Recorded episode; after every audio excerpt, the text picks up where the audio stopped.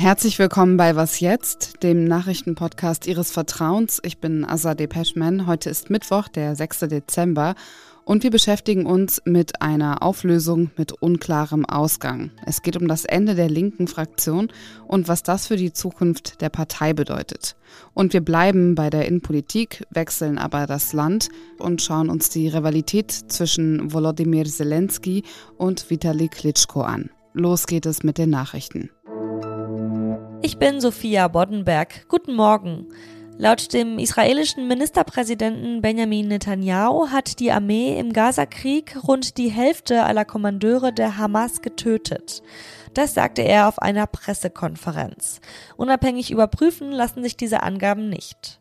Israels Generalstabschef bezeichnete die Überlegung, das Tunnelsystem der Hamas unter dem Gazastreifen mit Meerwasser zu fluten, als gute Idee. Das Wall Street Journal hatte zuvor berichtet, dass Israel ein System aus Pumpen zusammengebaut habe, mit denen es das Tunnelnetz mit Meerwasser fluten könnte. Es besteht aber die Sorge, dass sich dort verschleppte Geiseln befinden. Experten gaben auch zu bedenken, dass eine solche Aktion schwerwiegende Folgen für die Umwelt haben könnte.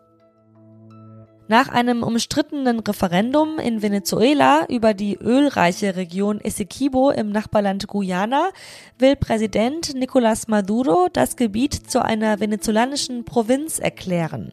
Das gab er bei einer Kabinettssitzung bekannt. Er wies außerdem den staatlichen Ölkonzern an, Förderlizenzen in Essequibo zu vergeben. Am Sonntag hatte ein Großteil der Wählerinnen für die Annexion der Region im Nachbarland gestimmt. Essequibo macht mehr als zwei Drittel der Landesfläche von Guyana aus. Venezuela beansprucht die Region seit mehr als einem Jahrhundert für sich. 2015 wurden dort große Ölreserven gefunden. Guyana vergab einem Konzern aus den USA die Förderlizenzen. Redaktionsschluss für diesen Podcast ist 5 Uhr. Mit 18 Jahren fängt ja in der Regel ein ganz besonderer Lebensabschnitt an. Bei den Linken endet heute eine Ära, nämlich die als Fraktion im Bundestag. Es haben sich so viele Abgeordnete von der Linken abgespalten, Sarah Wagenknecht und ihre MitstreiterInnen, dass die Linken keine Fraktion mehr bilden können, sondern einen Antrag stellen müssen, um als parlamentarische Gruppe weiterhin im Bundestag vertreten zu sein. Was das für die Debatten im Bundestag bedeutet, das kann Politikredakteur Lenz Jakobsen einordnen. Hallo Lenz. Hallo. Es gibt ja Themen, für die die Linke aus ihrer Sicht prädestiniert ist. Migration zum Beispiel, um mal einen Dauerbrenner zu nennen. Werden die linken Positionen im Bundestag ab jetzt fehlen? Nein, fehlen werden sie nicht. Die Leute sitzen da ja weiterhin und sie dürfen auch weiterhin reden und auch in den Ausschüssen mitarbeiten. Man muss dazu wissen, die Fraktion der Linken war ja auch bisher schon die kleinste im Bundestag. Das heißt, sie durfte als letztes reden äh, von den Fraktionen. Wenn sie jetzt zwei kleinere Gruppen bildet, wird sie auch weiterhin als letztes reden dürfen. Welche Redeanteile sie dann genau haben wird, ob sie da weniger reden darf als in der Zeit, in der sie noch eine Fraktion war, das ist noch nicht klar, weil über diesen Antrag, den du erwähnt hast, erst noch der Ältestenrat des Bundestags entscheiden muss. Da sitzen Vertreter aller Fraktionen und und die entscheiden darüber, welche Rechte diese parlamentarischen Gruppen dann genau haben, die die Linken da werden wollen. Und vorausgesetzt, dieser Antrag wird bewilligt, wie viel Aufmerksamkeit bekommt man als parlamentarische Gruppe?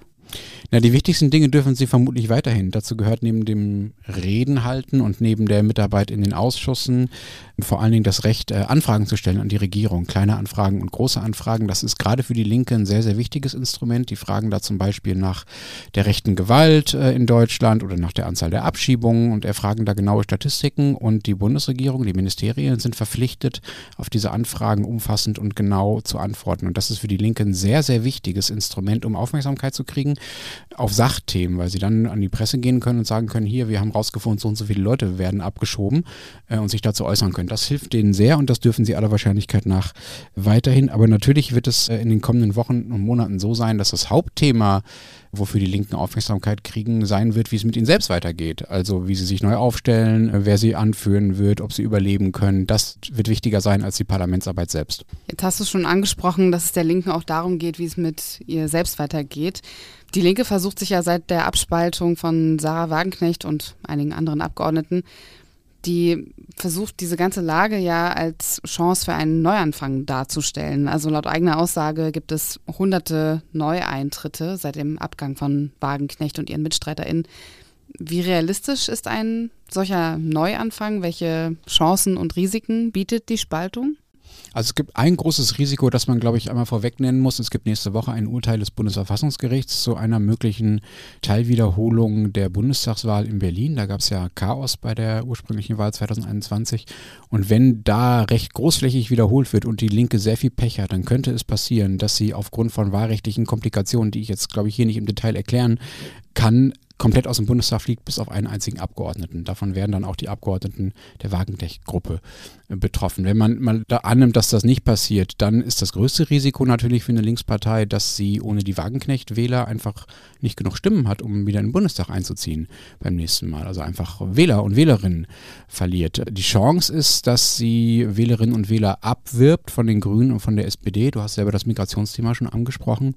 Wählerinnen und Wähler, die sich von der Migrationspolitik der Grünen und der SPD, der Ampelregierung, abgestoßen fühlen, die nicht für human genug halten und sich darüber freuen, dass die Linke mit Carola Rakete zur Europawahl antritt beispielsweise, die ja als Kapitänin aus dem Mittelmeer Menschen gerettet hat. So. Und äh, die sich vielleicht auch darüber freuen, dass Wagenknecht nicht mehr dabei ist. Und wenn ihnen das gelingt, dann wäre diese Spaltung für die Linken auch eine Chance, aber das ist schon eine sehr äh, riskante Wette. Eine riskante Wette, deren Ausgang wir weiter verfolgen. Danke dir, Lenz. Danke auch. Und sonst so? Die Lockdowns während der Pandemie haben den ein oder anderen kreativ werden lassen. Manche haben Brot gebacken oder versucht zu lernen, ein neues Instrument zu spielen.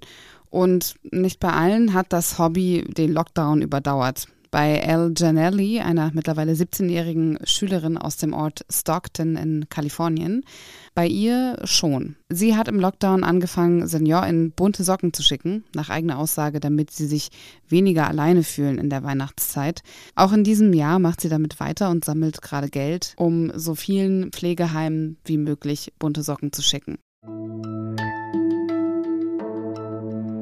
Schwere Gefechte entlang der gesamten Front, zum Jahresende hin auslaufende Militärhilfen der USA.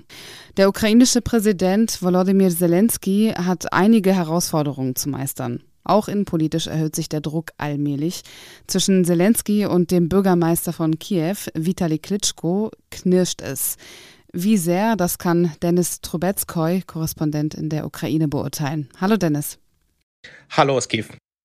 Klitschko hat Zelensky offen kritisiert im Spiegel und in einem Schweizer Nachrichtenmagazin. Was macht Zelensky falsch aus der Sicht des Kiewer Bürgermeisters? Also womit man hier vermutlich einsteigen sollte, ist, dass es sich grundsätzlich dabei um einen wirklich langjährigen Konflikt handelt und dieser Konflikt ist da seit 2019, als Zelensky die Präsidentschaftswahl gewann. Was jetzt die konkrete Kritik von Klitschko an Zelensky anbetrifft, da ging es darum, dass die Ukraine sich aus der Sicht des Bürgermeisters in Richtung einer Autokratie entwickelt, dass Zelensky zu viel Druck auf lokale Verwaltungen ausübt, die jetzt oppositionell dem Präsidenten gegenüber gegenüberstehen. Und obwohl das schon äh, zum Teil stimmt, ist das doch äh, stark überdreht. Das sagen auch Oppositionelle, andere Oppositionelle hier, auch Parlamentsabgeordnete. Und insgesamt sind diese Aussagen auch hier in der Ukraine, selbst bei der Opposition, nicht besonders gut angekommen. In politische Konflikte in internationalen Medien auszutragen, ist jetzt für das Bild der Ukraine nicht gerade förderlich. Jetzt hast du gerade eben schon gesagt, dass das nicht so gut angekommen ist. Wie hat denn Zelensky darauf reagiert? Äh, eine direkte Antwort von Zelensky oder von seinen offiziellen Mitarbeitern gab es Stand jetzt nicht. Was jetzt insgesamt dieses Verhältnis Zelensky-Klischkon betrifft, äh, also die Gesetzlage ist hier in Kiew so ein bisschen kompliziert. Also der Bürgermeister wird natürlich von Bewohnern gewählt, aber die wichtigere Figur ist eigentlich äh, der Chef der Stadtverwaltung, der vom Präsidenten per Erlass bestimmt wird. Und traditionell ist es so, dass diejenige, der die Wahlen gewinnt, auch zum faktischen Chef der Stadtverwaltung ernannt wird, aber das muss rechtlich gesehen nicht zwingend der Fall sein. Und deswegen gibt es wirklich immer wieder Gespräche und Diskussionen und Spekulationen darüber, ob Zelensky Klitschko entmachten könnte. Und äh, da gab es auch äh, einige Ansätze dazu, zuletzt Anfang des Sommers. Und ich glaube, der einzige Grund, warum das nicht gemacht wird, ist wirklich dieses internationale Ansehen von Klitschko, mögliches Ärger im Ausland, insbesondere in Deutschland. Und ich glaube, das ist wirklich der einzige Punkt, der Zelensky daran hindert, da entschieden zu agieren. Vitali Klitschko hat ja auch kein Geheimnis daraus gemacht, dass er Ambitionen hat, für das Präsidentschaftsamt zu kandidieren. Kann er Zelensky überhaupt gefährlich werden? Also ist er beliebter als Zelensky jetzt bei den UkrainerInnen? Aktuell gibt es eigentlich wirklich nur zwei Figuren, die eine große Rolle spielen. Das ist nämlich Zelensky und der Befehlshaber der Armee Salushny. Es gibt jetzt keine offenen Umfragen, aber jetzt am Wochenende wurde so eine geschlossene Studie von einem renommierten Meinungsinstitut geleakt. Also diese Umfrage ist höchstwahrscheinlich echt und abgesehen von Zelensky und Salushny kommt da niemand an fünf Prozent und äh, Klitschkos Wert, Präsidentschaftswert ist eigentlich 1,2 Prozent und das sagt sagt eigentlich alles.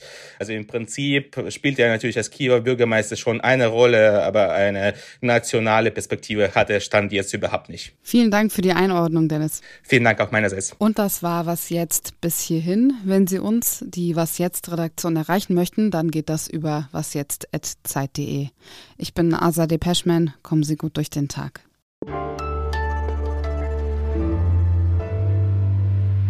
Übrigens, nicht nur Sie bekommen von Spotify Jahresrückblicke, wir natürlich auch. Demzufolge ist das Lieblingsmusikgenre der Was jetzt HörerInnen deutscher Hip-Hop. Hätte ich nicht gedacht, um ehrlich zu sein.